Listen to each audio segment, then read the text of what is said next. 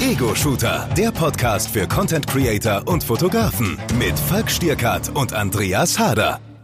Hallo und herzlich willkommen zu einer neuen Folge, zur zweiten Folge unseres Fotografie- und Videografie-Podcasts Ego-Shooter, der Podcast für Content Creator und Fotografen mit Andreas und Falk. Moin. Ja, schön. Zweite Folge. Die erste haben wir geschafft. Ja, die haben Weiter schon 15 geht's. Leute gehört.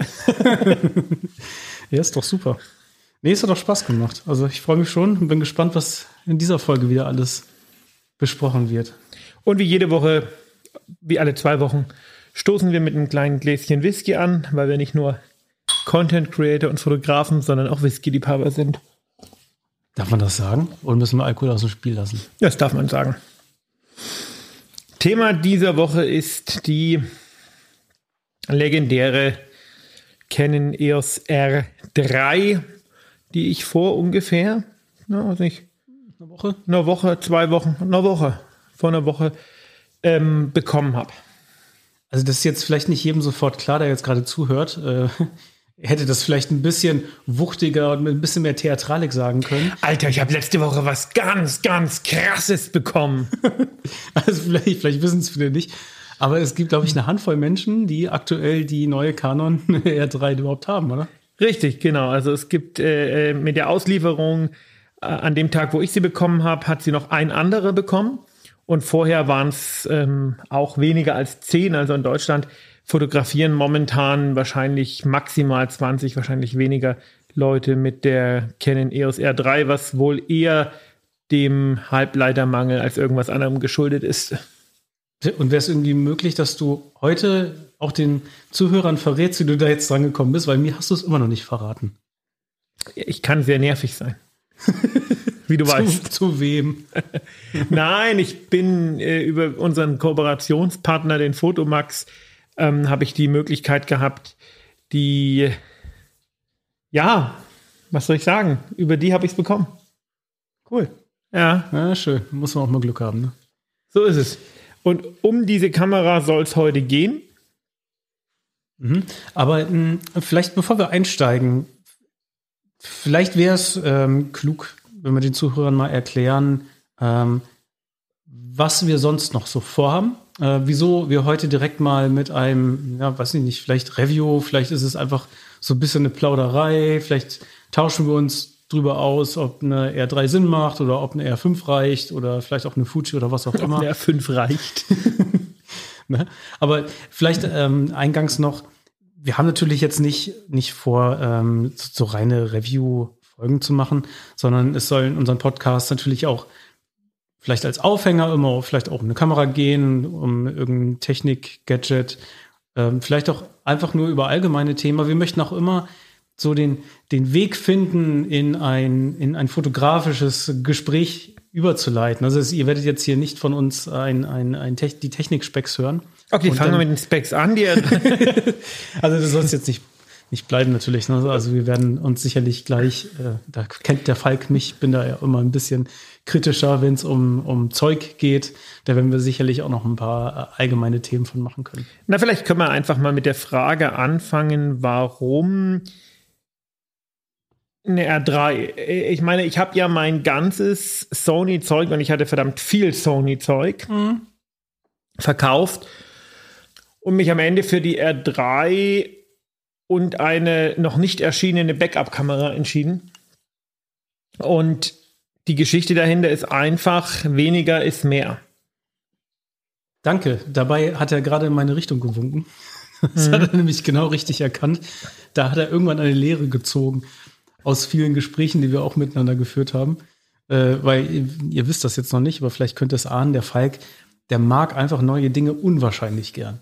Das stimmt. Ja? So, und äh, deswegen, er meinte gerade ja, das ist eine kleine Sammlung an Sony-Kameras gewesen. Also wenn ich mal aufliste, ich mache das jetzt nicht, vielleicht machen wir das später äh, im Podcast noch. Sehr interessant auf jeden Fall, bleibt auf jeden Fall dran, wenn ihr das noch hören wollt. Es war eine große Sammlung, wirklich. Und es ist ein kontinuierlicher Prozess, äh, dem, dem Falk beizubringen, dass äh, manchmal weniger mehr ist. Ich glaube, ich habe es im letzten Podcast auch schon mal erzählt. Ja. Mm, ich äh, habe mit Canon angefangen und habe dann aus verschiedensten Gründen, die hauptsächlich ähm, Specs-Gründe waren, zu ähm, Sony gewechselt und habe dann aber gemerkt, dass es beim Fotografieren eben nicht nur um die Specs geht, sondern um viele andere Dinge auch. Und ähm, mein riesen Sony-Equipment, was ich fast komplett mit nach Island geschleppt habe, hat mich am Ende nicht glücklich gemacht.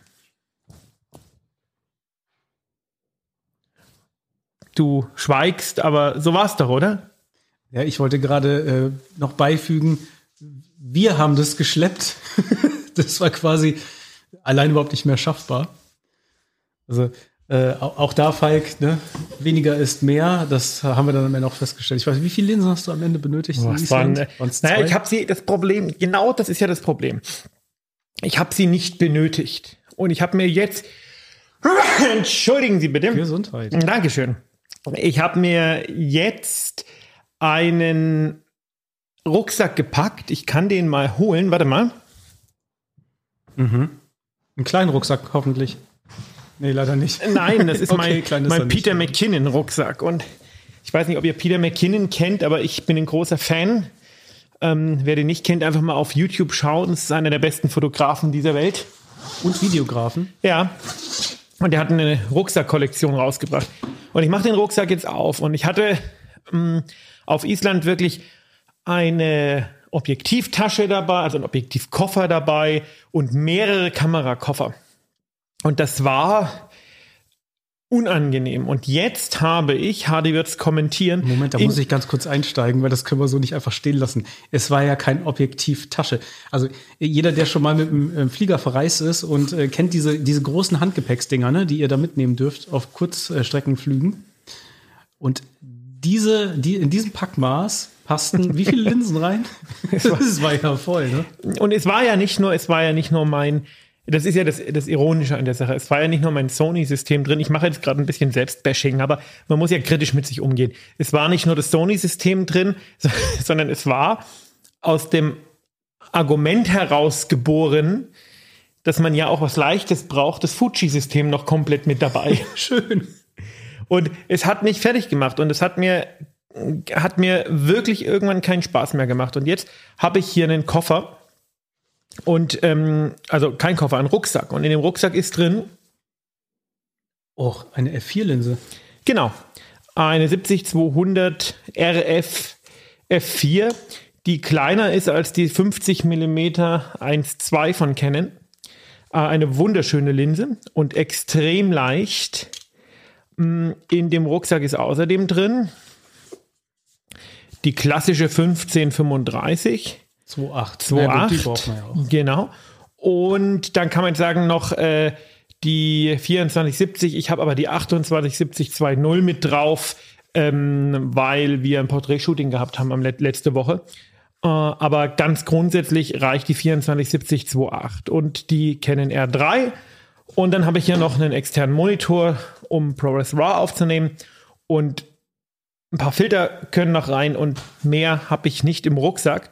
Und diese drei Linsen, ich weiß nicht, ob ihr den Ausdruck Holy Trinity kennt. Ich kenne das natürlich. ja, äh, erklär's doch mal. Also Holy Trinity, ähm, im Prinzip könnt ihr mit der Holy Trinity alle Brennweiten von Weitwinkel bis in, naja, mittleren Telebereich abdecken. Ähm, klassischerweise gibt man da jetzt im Vollformat-Äquivalent gesprochen von 15 mm Weitwinkel aus und in der Regel hat man dann noch bis 200 mm Tele dabei. Ne? Und äh, dafür braucht ihr in der Regel ja drei Linsen. Die meisten gehen von 15 bis hm, 30, 35. Dann habt ihr welche von 24, 70. Das ist so der mittlere Bereich. Und dann gibt es meistens noch eine 70-200 oben drauf. Und mehr braucht man nicht. Genau, damit könnt ihr alle, eigentlich alles abdecken ob videografisch oder fotografisch. Ne? Jetzt kann man sagen, okay, vielleicht gehen damit einige ähm, extrem unschärfe ähm, betonte Porträts nicht, aber das dafür stimmt hast, nicht. Ne, dafür hast du der 70-200, ne? Genau, weil je weiter das Objekt weg ist, desto unschärfer wird es. Und ich kann mit äh, einem 70-200 genau denselben Effekt erzielen, wie ich auch mit einem 50-1-2 erzielen kann. Genau. So, das ist reine Physik. Aber wir wollten uns heute mal, also ich glaube, wir haben jetzt unterm Strich gesehen, weniger ist mehr, wobei man sagen muss, das, was ich hier ähm, im Rucksack habe, ist nicht wenig. Ne? Das ist für die meisten Fotografen der, der absolute Obertraum. Mm. Und das ist mir auch bewusst, aber es ist trotzdem wenig im Gegensatz zu dem, was ich früher mit mir rumgeschleppt habe. Und ich bin damit sehr zufrieden. Und warum funktioniert das?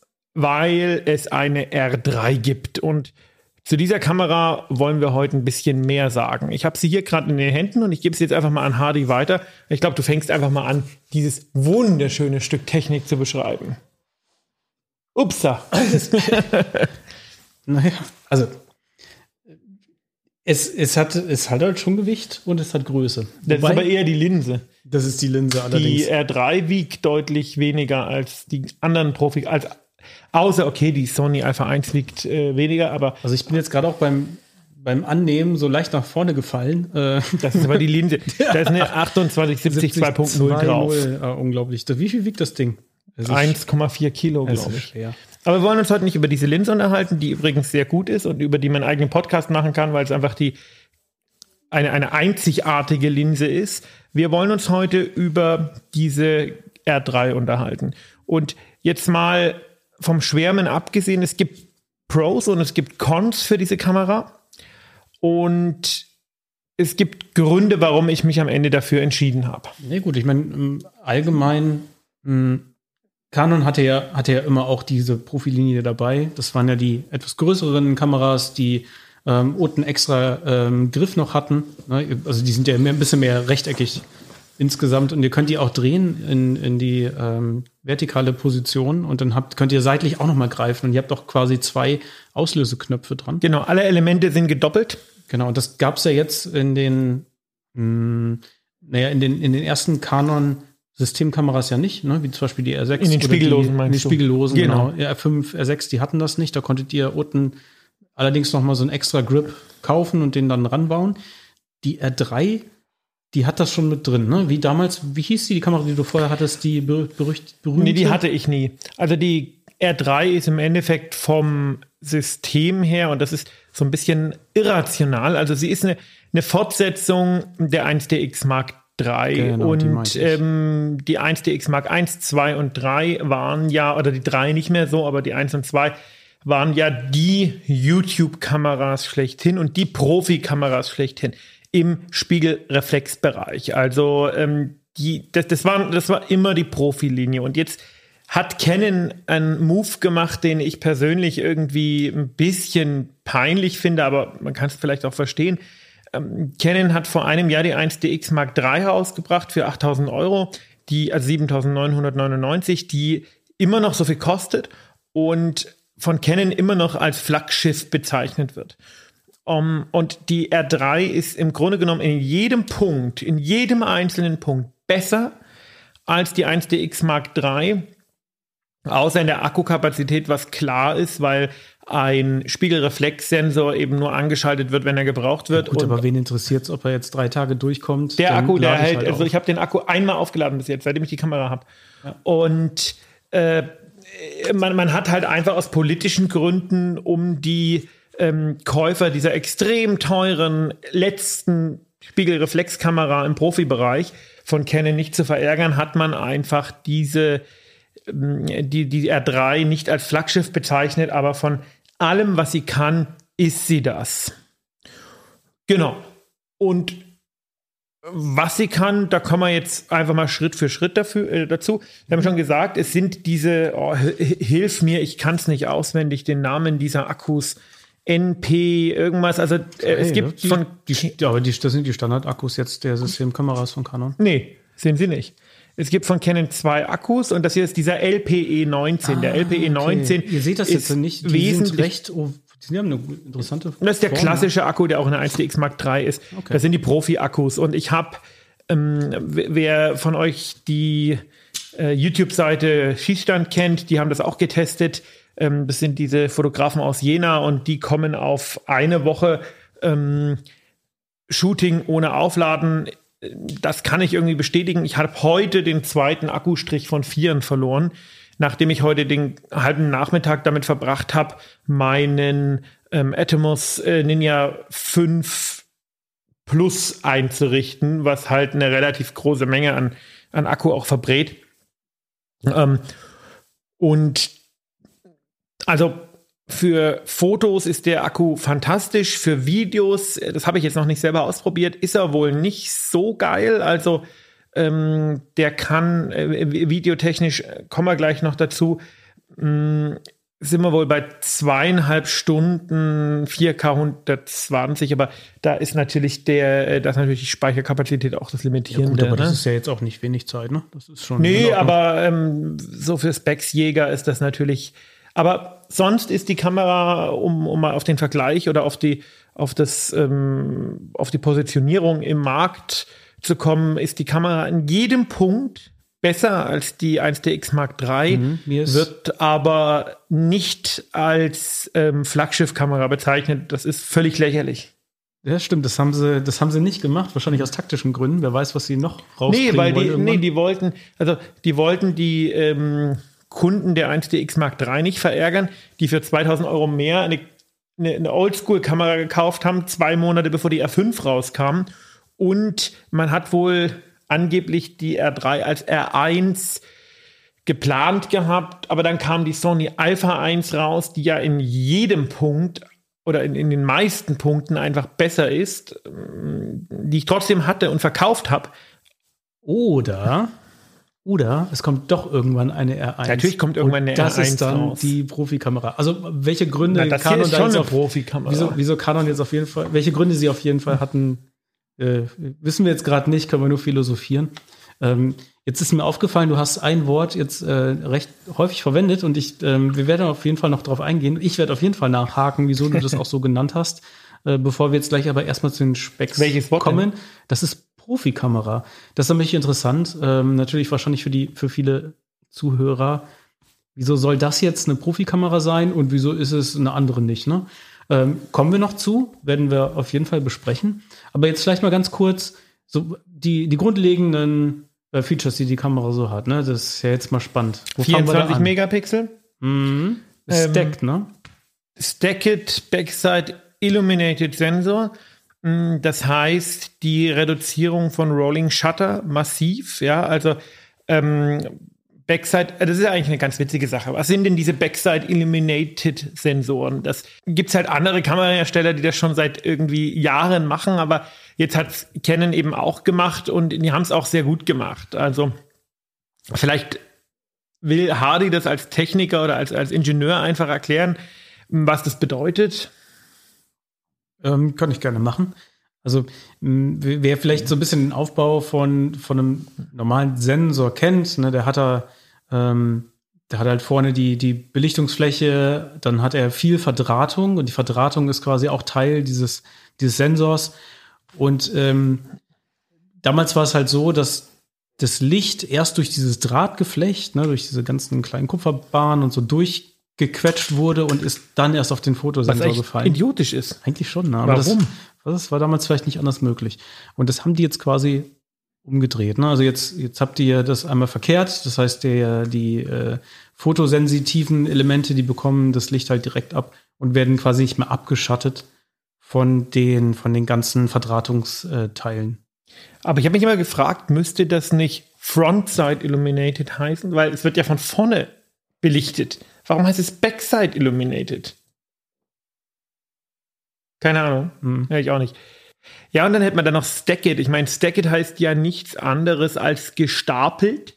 Und das heißt, dass die Prozessoren praktisch einfach direkt hinter ähm, dem Sensor liegen. Das ist so ein bisschen eine Richtung, äh, in Richtung Global Shutter.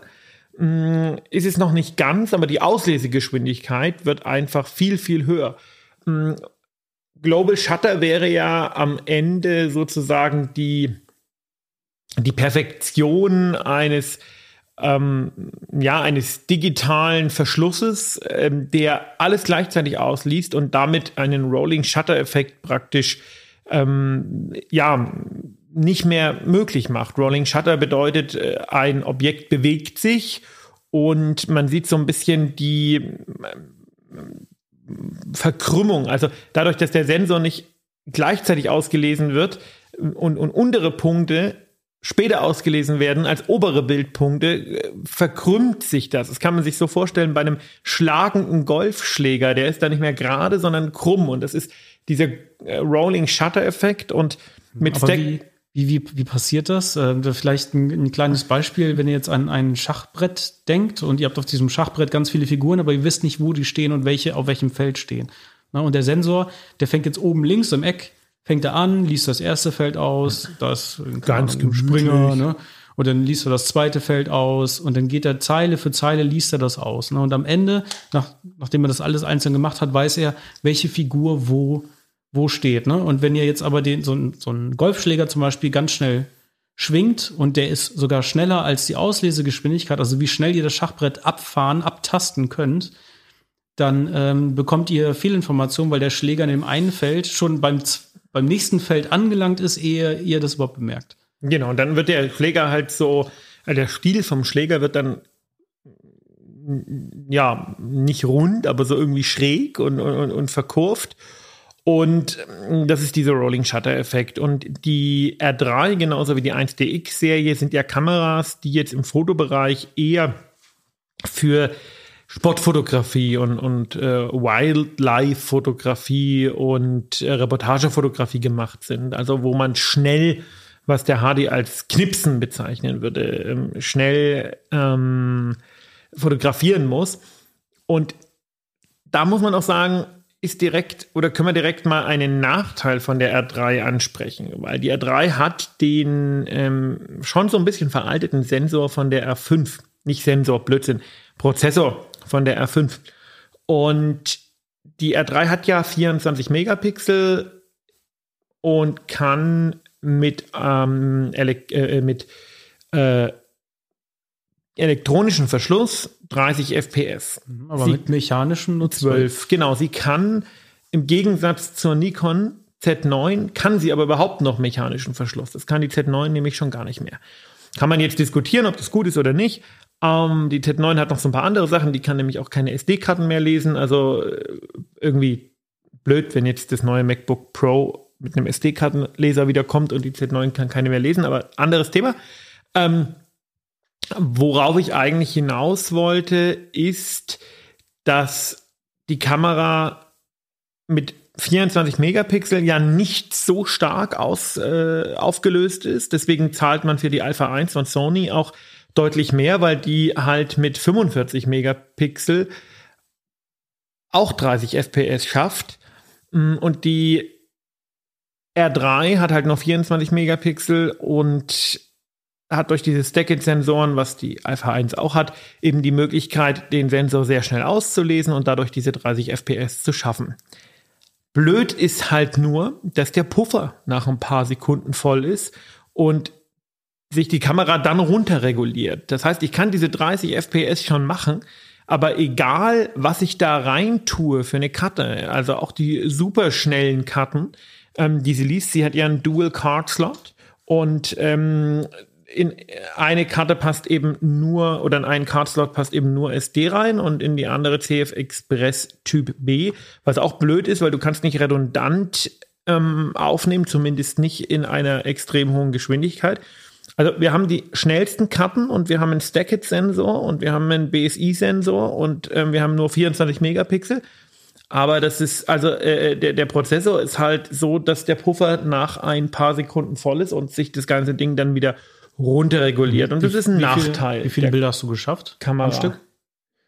Hm, das kann man nicht so genau sagen. Du schaffst am Stück Hunderte. Also ich habe letztens hier im Bridge erstmal 60 oder 70 Prozent gelöscht von denen, die wir gemacht haben. Wir waren ja, äh, wir haben ja ein Video gemacht über die R3 und ich war dafür in einer Kletterhalle, ja, und da macht man natürlich sehr viele.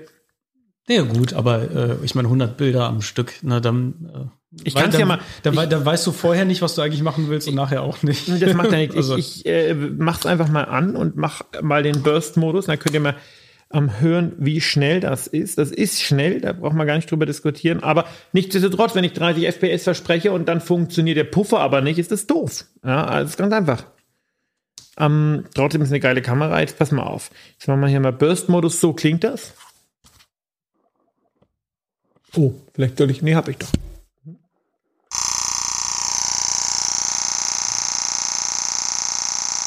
Das ist schon schnell. Und wer jetzt denkt, oh mein Gott, jetzt muss er irgendwie 1000 Bilder löschen, das ist nur eine, äh, es ist eine Kleinigkeit und auch unwichtig, aber es ist eine geile Funktion. Ich gehe einfach auf Bilder, auf Löschen und kann dann die gesamte Szene löschen, so dass ich jetzt nicht jedes einzelne Bild von diesen, ähm, von diesen gebürsteten Bildern löschen muss. Das finde ich cool. Also ich finde das nicht nur cool, das ist einfach saugut. Ich weiß nicht, gibt es also, in der R5 nicht? Nee. Also nicht, dass ich wüsste. Ja, das ist schon praktisch. Ja. Ja, also genau. Ähm, okay, Sensor. Das haben wir jetzt, ne? Sensor haben wir gemacht. Wir haben ähm, Fünf-Achsen-Stabilisierung. Das möchte irgendwie sein bei so einer Kamera. Um, Gibt es für dich noch Dinge, die wir im fotografischen Bereich, Autofokus? Auf jeden Fall. Und da hat die Kamera jetzt etwas Neues. Äh, ich habe mir sagen lassen, das gab es damals schon mal, zumindest Versuche. Das gab es schon mal vor ein paar Jahren, ja. Mhm, ob das so gut funktioniert, wie das jetzt hier funktioniert. Also ich habe selber mal kurz ausprobiert. Ich, also kurzum, die Kamera kann euer Auge, wenn ihr durch den Sucher durchschaut, äh, tracken. Und da, wo ihr hinguckt, da fällt auch der Fokuspunkt hin. Das ist natürlich total cool. Ne? Also ihr müsst nicht mal mit dem Daumen und dem Joystick oder auf ein Touch-Ding irgendwo hindrücken, wo ihr hinfokussieren wollt, sondern ihr macht das übers Auge. Also ja. das finde ich das total verrückt. das hat, hat bei mir einigermaßen gut funktioniert. Und da muss man dazu sagen, ähm, da müsst ihr halt irgendwie die Kamera vorher kalibrieren und die war auf äh, Falks schiefe Augen eingestellt. Deswegen bei mir hat er immer nach links geguckt. Aber trotzdem hat es gut funktioniert. Dazu muss man vielleicht was sagen. Also Punkt eins, ich, äh, ich, ich äh, beziehe mich hier wieder auf den Schießstand. Ähm, und die haben das auch gemacht und da hat es bei einem von den beiden, also Schießstand ähm, YouTube ähm, Kanal, für den wir jetzt gar nicht Werbung machen wollen, weil wir haben unseren eigenen YouTube-Kanal, aber die sind schon ganz gut. Und bei einem von den beiden hat es nicht funktioniert, ne, das muss man sagen. Und ich habe das System schon auch ans Limit gebracht. In der Kletterhalle, also das ist wirklich cool.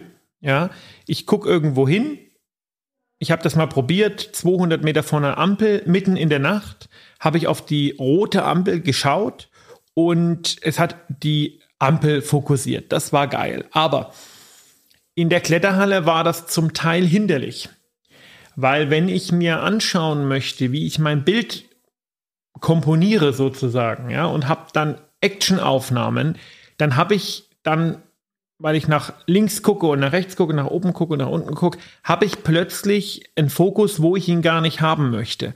Und da muss man das ausschalten. Also ich würde auf jeden Fall dazu raten, die, ähm, die Funktion oder das An- und Ausschalten der Funktion auf irgendeinen Knopf. Und es gibt extrem viele Knöpfe. Also ihr könnt ja praktisch fast alles individualisieren. Sogar das Q-Menü, was ja bei Canon normalerweise nie zu individualisieren ist, könnt ihr individualisieren und ihr habt einfach super viele ähm, äh, Möglichkeiten. Auch ähm, an der Frontseite der Kamera sind noch vier Knöpfe, die man einfach individuell belegen kann. Und ich würde dieses Au Augentracking tatsächlich auf einen so einen Knopf legen, weil es, wenn es wirklich schnell zugeht, ähm, kann das ein Problem sein.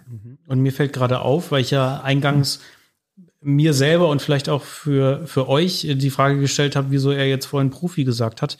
Da haben wir jetzt zum Beispiel einen Punkt, der, also zumindest für mich wichtig ist, wenn ich über eine Profikamera spreche, wie gut kann ich zum Beispiel die äh, Kamera einstellen für mich selber? Ne? Wie viele Knöpfe hat sie? Und äh, da unterscheidet sich die R3 ganz eindeutig, zum Beispiel von einer R5. Wenn ich produktiv arbeite damit, bin zum Beispiel Fotograf im Studio oder ich äh, bin Fotograf, äh, also nicht für Veranstaltungen oder Sportveranstaltungen, dann, dann brauche ich einfach auch Bedienung, Bedienbarkeit, das Ding muss gut in der Hand liegen, ich brauche Akkuleistung. So, das ist für mich wichtig, weil ich da Geld mit verdiene und das muss immer und sofort funktionieren und das, das liefert diese Kamera einfach perfekt. Also Die da ist jeder Knopf, wo er, wo er hin, Genau, und ne? bei Canon hatten wir ja immer das Problem, dass die Individualisierung schwierig war. Das war bei der R5 so, bei der R6 war das so. Ähm, das Q-Menü ließ sich nicht individualisieren. Und was man hier auch kann und was wirklich ein, also ich habe Fuji-Kameras, ja, und bei Fuji war ich, als ich erst mal eine Fuji-Kamera in der Hand hatte, war ich so begeistert, dass das geht. Und bei Canon ging das nie. Und das hat mich wahnsinnig gemacht. Du kannst im Autofokus-Modus den Fokus manuell verstellen. Eine Selbstverständlichkeit eigentlich, die bei Canon nie funktioniert hat. Ähm, was will ich damit sagen? Ich habe zum Beispiel Augenerkennung an und mache ein, äh, habe ein Model und es erkennt die Augen. Und jetzt kann jede andere, Kamera, der Welt mit dem Joystick, ähm, je nachdem wie euer AF-Fokus-Raster ist, ähm, das Raster woanders hinlegen und das wird dann priorisiert, wenn ihr den Auslöserknopf halb durchdrückt. Das hat bei Canon nie funktioniert. Und es hat mich halb wahnsinnig gemacht. Du musstest jedes Mal die Autofokus-Funktion, die Augenerkennung und so ausschalten, um dann manuell fokussieren zu können. Und das, also man muss, es ist ja schon fast peinlich zu sagen, das kann die R3, weil das ist einfach, einfach eine Selbstverständlichkeit, aber äh, das kann die R3. Ich hole dir gleich einen Berührungstee. ja, ist wirklich, es hat nee, mich ich, äh, wahnsinnig das, gemacht. Das stimmt, ich kann das total nachvollziehen. Ich habe auch so einen Punkt bei der, bei der R5. Also, jetzt vielleicht mal eine Frage an unsere Zuhörer. Vielleicht habt ihr irgendeine Idee, vielleicht bin ich einfach total bescheuert und, und Nein, nein, äh, das ist so. Und finde das einfach nicht. Nee, das ist so. Äh, wenn ich Naja, ich, keine Ahnung, wer jetzt ähm, eine, eine Canon hat, der, der weiß das. Ist, ihr habt ja einen extra Knopf für Autofokus und manuellen Fokus, eine extra Taste am Objektiv selber. So, jetzt, jetzt ist so, ich als Landschaftsfotograf, ich mache oft ähm, drei Bilder hintereinander zum Beispiel, ne, mit verschiedenen Belichtungen, aber ich verlasse mich da nicht auf den, auf, auf den Automatikmodus, sondern ich mache dann halt drei Bilder, indem ich dreimal drauf drücke. So. Und wenn ich jetzt im Autofokus Modus arbeite, dann kann es schon mal vorkommen, ne, dass zwischen den beiden Bildern oder den drei Bildern der Autofokus sich leicht verschiebt, wenn ich neu anvisiere für, das zweit, für die zweite oder dritte Belichtung. Und wer das Focus Breathing kennt, der weiß, dass sich dadurch auch die Brennweite leicht ändern kann.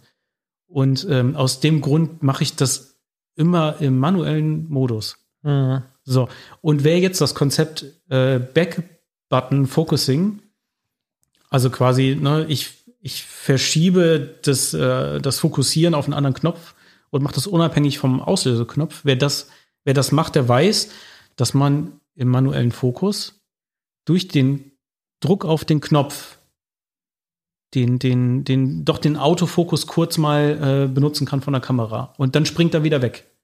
Ne, das heißt, ich bin im manuellen Modus, ich drücke den Knopf, ich fokussiere auf den Punkt, den ich brauche so, und ab dem Zeitpunkt verschiebt sich der Fokus nicht mehr. Das ist für mich in der Landschaft total wichtig. Und meine Fuji, die beherrscht das blind. Soweit hätte ich, ich, kann das, gar nicht gegangen. Ich, ich, kann das in der, ich, die R5 kann das nicht. Wenn ich, sobald ich, sobald ich im manuellen Fokus bin in der R5, dann funktioniert der Knopf für das Back-Button-Fokus nicht mehr. Ich muss jedes Mal auf Autofokus gehen, anvisieren, um jetzt nicht manuell scharf zu stellen. Dann muss ich den Knopf wieder auf manuellen Fokus setzen. Und das ist noch wichtig, das macht mich Na gut, der, dafür kann man ja Focus Peaking benutzen. Also soweit wäre ich jetzt gar nicht gegangen. Ich meine allein den Autofokus-Modus, ne, der ähm, mir in dem Moment, wo er ähm, als AI arbeitet, nicht mehr die Möglichkeit gibt, ähm, da noch einzugreifen. Aber okay, das kann die R3. Wir reden über die R3 und wir reden jetzt schon relativ lange. Und ich würde jetzt gerne mal noch zu den Videospecs kommen. Sehr gern. Oder, haben wir, oder haben wir bei der Fotografie noch irgendwas verpasst? Bestimmt, oder? aber ähm, das äh, könnt ihr uns sagen. Ihr könnt uns äh, in den sozialen Medien folgen. Bei ähm, Ego Shooter Podcast oder natürlich auf dem Fotomax-Kanal ähm, auf YouTube. Da sind wir sozusagen die Fotomaxe. Und wir haben äh, auch ein relativ, oder wir, wir bringen ein relativ ausführliches Video über die R3 raus.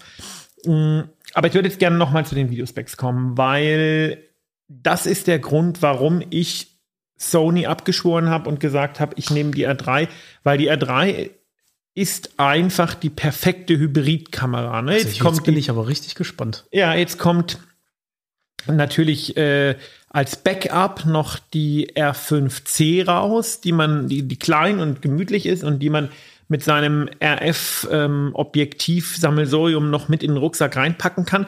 Aber im Grunde genommen ist die R3 die Hybridkamera. Es ist die Hybridkamera. Jetzt kann man sagen, nö, äh, wieso? Es gibt doch noch die Alpha 1. Aber die Alpha 1 hat einen unverzeihlichen Fehler und das ist dieser, dieser abartige Bildschirm, den man nicht, äh, der, der nicht ausklappbar ist. Also ist, das war für mich eigentlich einer der Hauptgründe, zu Canon zu wechseln. Jetzt können viele Leute sagen, was ist denn das für ein Penner? Aber es ist so. Also, du ist kannst ein ja, abartiger Bildschirm. Du das kannst, geht einfach du kannst, nicht. du kannst keine hybride Kamera rausbringen, die dann hinten kein Klappdisplay hat. Das geht Genau. nicht. So, und die Canon R3 ist die perfekte Hybridkamera. Was haben wir denn so als Video? Wir haben ähm, 4K 120 und damit kann ich ja aufhören, weil das ist ähm, extrem geil. Wir haben 6K ähm, 60 RAW. Ähm, wir haben ähm, allerdings äh, vom, vom Output in den Monitor her geht 6K nicht, sondern er geht nur 4K. Das ist auch ganz witzig. Also in einen externen Rekorder. Ähm, wir haben intern 6K RAW. Warum? Weil die native Auflösung vom Monitor kein 8K hergibt, aber das äh, vom, vom Sensor kein 8K hergibt, aber das, Das ist das Ergebnis Oh. meiner jetzt hat meine Apple Watch äh, interveniert. Kuckuck. Kuckuck. Ähm, also nochmal, die native Auflösung vom Sensor gibt kein äh, 8K her, aber das brauche ich auch nicht, weil da habe ich ähm, zur Not dann die R5C, ähm, über die wir auch noch ein Video machen werden. Und ein Podcast, die kommt irgendwann im März raus. Ähm, aber das brauche ich nicht, ja. Also ähm, 6K RAW brauche ich eigentlich auch nicht. Äh, Mir reicht 4K. Ähm, ich kann äh, 4K Intra-Frame Recording mit ähm, 120 FPS machen. Da äh, habe ich so viel Datenmaterial, äh, das kann ich gar nicht bearbeiten. Das ist für YouTube und Co. auch viel zu viel, aber es macht halt extrem coole Sachen. Mm, ja, dann problematisch ist, ich kann mir die Codecs nicht aussuchen. Also ich habe halt irgendwie den äh, Canon Codec und kann ProRes RAW rausgeben, ähm, aber im Gegensatz zu Sony kann ich äh, den Codec nicht, nicht wählen. Nichtsdestotrotz muss man sagen, das macht auch nichts für mich, weil ich brauche jetzt nicht immer die super krasse Auswahl, Bra- brauche ich nicht, ja. Ich habe ähm, C-Log 3, das ist ein bisschen blöd, weil ähm, wenn ich mit mehreren Kameras filme, ähm, die R5 hat C-Log 2, ähm, die 5D Mark IV hat C-Log 1, das ist ein bisschen blöd, dass ich das wieder nicht wählen kann. Ich kann nur C-Log 3 machen. Aber ähm, das sind alles Kompromisse, mit denen ich persönlich als jemand, der eher die Fotografie und die Videografie im Reportagestil betreibt, ähm, sehr gut leben kann. Ich will ein Gerät, mit dem ich alles machen kann. Ich kann hier einmal zack umschalten, bin ich auf Video und wieder auf Foto. Und für mich ist es die perfekte Hybridkamera. Ja. Das ist schön, das freut mich. Nee, ähm, nee, stimmt schon. Also, was, was mir total taugt, ist auch die, die Griffigkeit von dem Ding. Ne? Also, wenn ihr die Oberfläche, schaut euch, könnt ihr gleich mal machen, mal eben kurz ins Internet gucken gehen und mal schauen, wie die aussieht. Ja, zum die Beispiel auf- die hat so einen Golfball, die hat so eine Golfball-Oberfläche, die finde ich irgendwie ganz schick. Genau. Zum Beispiel auf unsere äh, Instagram-Seite. Ja, das ist schon drauf. Und für Videos ist es natürlich auch gut. Ich habe einen 5-Achsen-Stabilisator, ich habe eine stabilisierte Linse vorne drauf, also momentan nicht, aber grundsätzlich. Und für Videografie gerade aus der Hand ist es einfach praktisch, wenn eine Kamera ein bisschen mehr wiegt. Und das ist an der Alpha 1. Ich, äh, nochmal, ich habe die Alpha 1 besessen und habe sie weggegeben, weil ich hatte überhaupt keine Beziehung zu dieser Kamera. Ich weiß nicht, ob ihr nachvollziehen könnt, was ich meine. Ich hatte keine Beziehung zu dieser Kamera. Das ist gut nachvollziehbar. Das, das geht mir so, wenn ich äh, mein, meine, äh, mit meiner Fuji arbeite, dass das auch irgendwie anders. Ne? Das gefällt mir irgendwie besser, zum Beispiel mit der R5, auch wenn die R5 natürlich irgendwie bessere Ergebnisse liefert, wenn ich da, wenn es äh, um Geschwindigkeit geht und Verlässlichkeit des Autofokus, ist sie ein bisschen besser. Aber ja, die spricht anders zu mir als die R5. Nein, äh, das war, also du, das ist jetzt eher so der positive Laps, den du nimmst, aber ähm, die, Das die, die Alpha 1 hatte einen Body, der genauso aussah wie der von allen anderen Alpha-Kameras. Die sah kein bisschen wie eine Profikamera aus. Die war viel zu leicht für eine Hybridkamera, weil sie ähm, für, für, für Videos einfach zu schlecht in der Hand lag. Also wer, wer von euch vielleicht mal ähm, versucht hat, ruhige Videos zu drehen oder aufzunehmen, wenn ihr irgendwie gerade lauft dabei und habt, habt die Kamera in der Hand, je schwerer die ist, desto ruhiger wird das Bild. Genau. Und da gebe ich dem Falk recht, das ist mir auch aufgefallen bei der Alpha 1. Das, das wackelt halt sehr stark, weil die hat im Prinzip kein Gewicht. Wenn ihr nicht vorne eine fette, schwere Linse drauf habt, dann ist das so eierig, dass ihr auf jeden Fall mit dem Gimbal arbeiten müsst, auch wenn sie stabilisiert ist. Und ich weiß nicht, ob wir es schon angesprochen haben, aber der Monitor. Katastrophe, das ist bei Sony so, ne? Woher kommt das eigentlich? Die bauen doch gute Fernseher. Wieso bauen die so Ja, eine scheiß. Monitore in ihre Kameras rein? Äh, jetzt beginnen wir nur noch Blödsinn zu äh, reden. Ähm, genau. Ich hoffe, diesen Podcast hören jetzt schon mal ein paar mehr Leute als die 15, die den letzten gehört haben, aber ich bin ganz guter Dinge. Wir kommen jetzt bei PodU auch in die, ähm, in die normalen Podcast, äh, in, in die App praktisch mit rein. Ähm, wir werden in zwei Wochen wieder was zu sagen wissen. Wenn ihr Fragen zur R3 habt oder Anregungen, wir haben die jetzt wirklich sehr intensiv getestet und ich würde sagen, ich kenne mich mit dem Ding mittlerweile ganz gut aus. Dann ähm, schreibt uns am besten auf äh, YouTube beim Fotomax-Kanal oder auf Instagram ähm, bei ähm, Ego Shooter Podcast. Auch, auch gerne, wenn ihr Vorschläge habt, welche Kamera wir mal testen sollen oder über welche Kamera wir mal sprechen Wir sollen. kommen an fast alles ran. Und wir haben auch schon eine Menge da gehabt. Also Genau. äh, ruhig raus damit. Äh, schreibt schreibt uns gerne, was ihr, über was wir gerne mal für euch reden sollen. Das tun wir. Und ähm, vielleicht können wir auch noch darüber reden, dass äh, der Hardy und ich innerhalb der nächsten, jetzt bin ich 37, innerhalb der nächsten drei Jahre auf den Mont Blanc steigen werden. Oh ja, das wird ein Vorhaben. Das, nein, das wird gar nicht so schlimm. Ich möchte das nochmal, also Hardy und ich haben drei Dinge, die wir gemeinsam gerne machen. Whisky trinken, fotografieren und auf Bergen rumkraxeln. Das macht Hardy ähm, äh, deutlich besser als ich. Nichtsdestotrotz habe ich mir in meiner überschwänglichen Arroganz vorgenommen, bis 40 auf den Mont Blanc und bis 50 auf den Mount Everest. Der Mount Everest, den wird Hardy nicht mitgehen, weil er das einfach doof findet. Ja.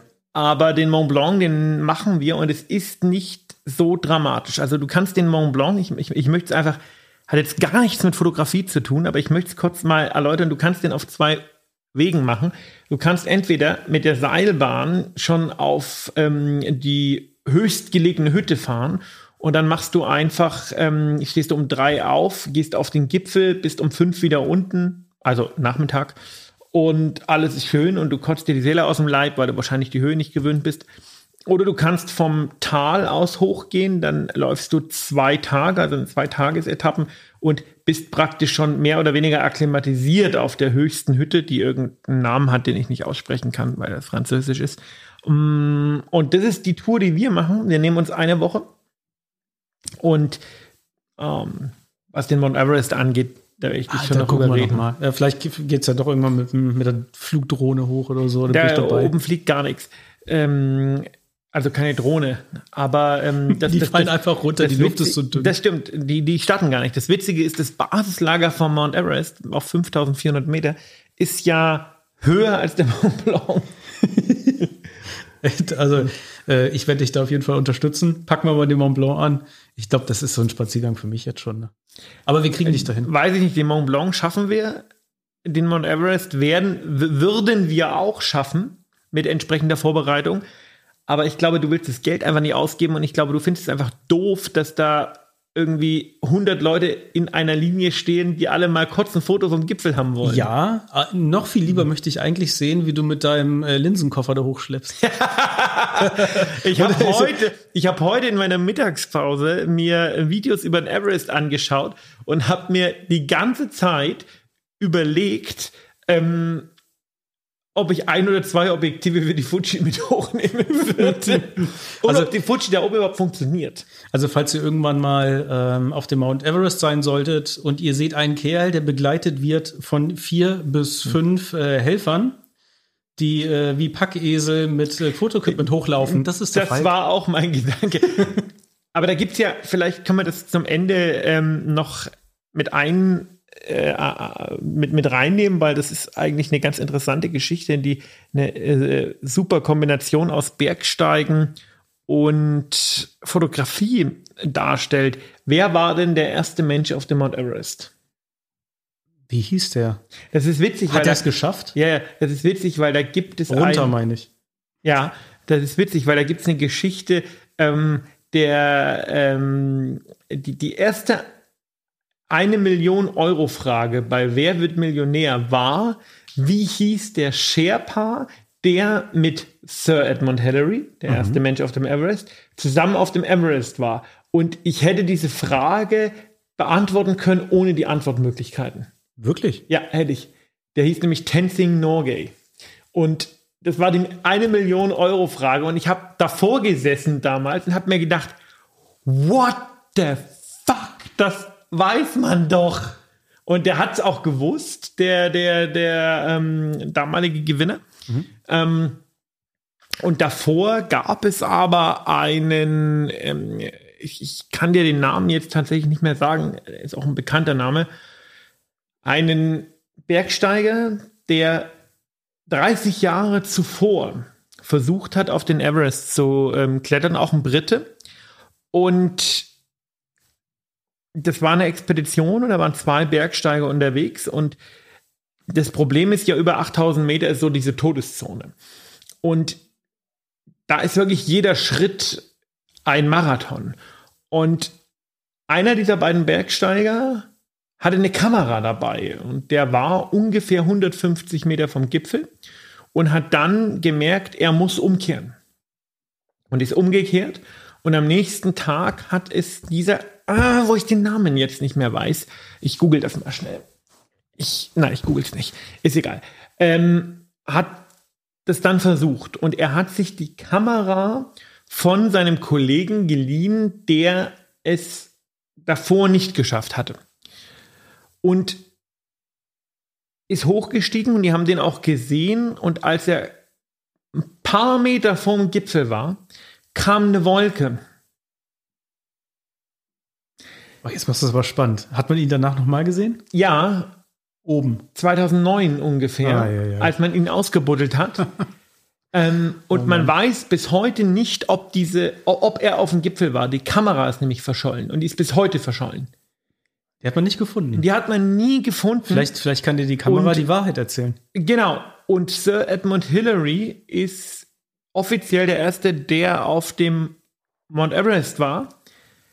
Aber man weiß nicht, ob es ungefähr 30 Jahre davor schon Ja. dieser, dieser eine Ob Typ ob da war, auf dessen Namen war, ne? ich jetzt nicht komme. Ähm, weil man ihn eben in die Wolke hat gehen sehen und dann hat man nie wieder was von ihm gesehen. Und diese Kamera ist bis heute verschollen. Ja, ja, das ist ja traurig.